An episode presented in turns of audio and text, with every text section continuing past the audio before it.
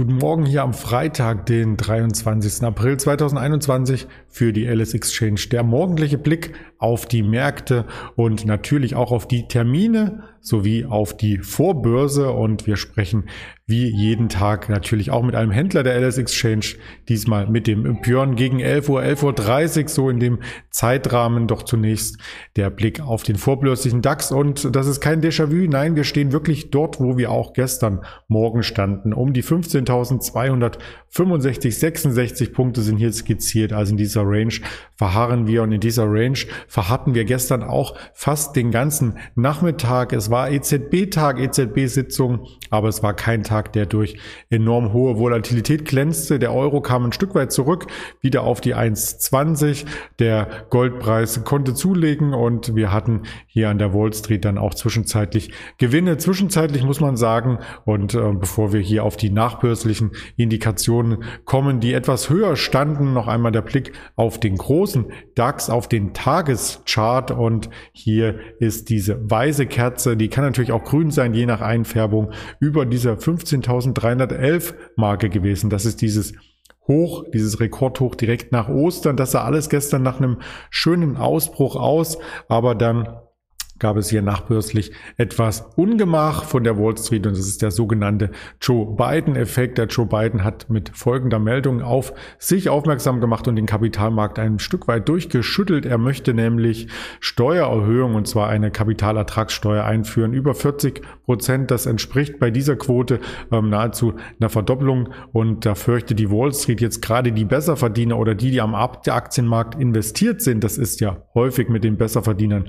gleichzusetzen setzen. Die Aktionäre, ganz salopp formuliert, ähm, die fürchten jetzt, dass sie zur Kasse gebeten werden. Und das war ein Effekt, der sich hier an der Wall Street negativ auswirkte. Der Dow Jones trat gleich den Rückwärtsgang ein, die Nasdaq auch und der DAX nachbörslich dann eben wieder unter diese 15.311 Punkte Marke gefallen.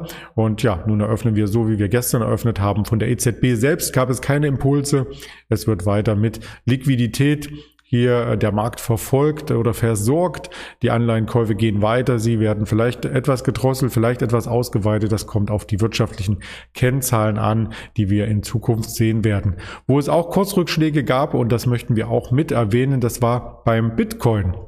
Der Bitcoin steht heute Morgen unter 50.000 US-Dollar, also das ist die Dollar-Notiz und nachdem wir im Hoch zum Coinbase IPO ja fast an der 65.000 waren, ist das jetzt ein Rückschlag, der in Richtung 30 Prozent geht. Also das wäre dann 30 Prozent, sagt man am Kapitalmarkt, noch eine gesunde Korrektur. Alles, was darüber hinausgeht, ist dann keine Korrektur mehr, sondern ein Stimmungsumschwung. Und wenn man sich hier diese Amplituden anschaut, gab es ja schon öfters einmal hier Rücksetzer von 25 bis zu 30 Prozent. Und jetzt stellt sich hier die Frage, ob der Bitcoin am Scheideweg ist oder ob er sich wieder fängt, ob die Kryptoanleger zum Wochenende oder vielleicht am Wochenende, denn der Bitcoin wird auch am Wochenende gehandelt und andere Kryptowährungen ebenso hier ein kleines Reversal erlebt. Also das ist auf alle Fälle spannend spannend und da gab es vielleicht auch eine Meldung, die sich negativ auf den Bitcoin auswirkte. Zumindest habe ich dies so wahrgenommen. Als Joe Biden über Steuern sprach, gab es auch äh, in Deutschland Gespräche über Steuern und zwar über eine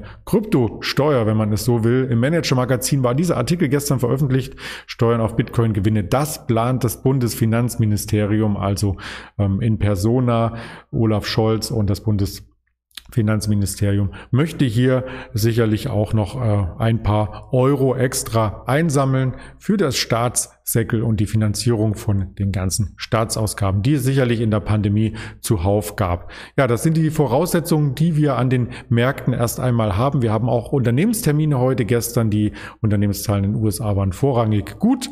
Die möchte ich aber nicht im Detail jetzt weiter erörtern, sondern den Blick nach vorne richten, was sich heute ereignet. Und da haben wir aus Unternehmenssicht sich die American Express, die BB Biotech aus der zweiten und dritten Reihe, die Büchi Brigitte und die Daimler AG vor allem, die hier mit Zahlen kommt. Schlumberger, auch noch ein internationaler Konzern, die Software AG ist zu nennen und ja, das waren so die großen Honeywell vielleicht noch. Das waren so die großen Unternehmen, die heute Quartalszahlen melden und auf die es zu achten gilt. Aus Wirtschaftsdatensicht, aus dem Wirtschaftskalender steht der Tag im Lichte des Market PMI Index, den gibt es für Großbritannien, für Deutschland, für die Eurozone und für die USA immer ein wenig zeitversetzt gemeldet. Also wir beginnen 9.30 Uhr in Deutschland, dann die Eurozone, dann Großbritannien und am Nachmittag das Ganze für die USA und nebenbei oder fast nebenbei hören wir auch noch die Rede der EZB-Präsidentin Lagarde, spricht man das Ganze aus 16.30 Uhr und am Abend gibt es die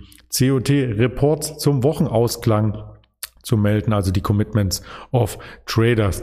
Auf diesen Kanälen gibt es das Format und weitere Informationen unter Tage zu finden. Also nicht nur das YouTube-Video hier, sondern auch auf Twitter, auf Instagram, auf Facebook gibt es tangierende Informationen und das Ganze als Hörvariante bei Spotify, Deezer und Apple Podcasts. In diesem Sinne freue ich mich schon auf das Händlerinterview gegen Mittag. Bleib diesem Kanal treu und bleib gesund. Bis dahin, dein Andreas Bernstein.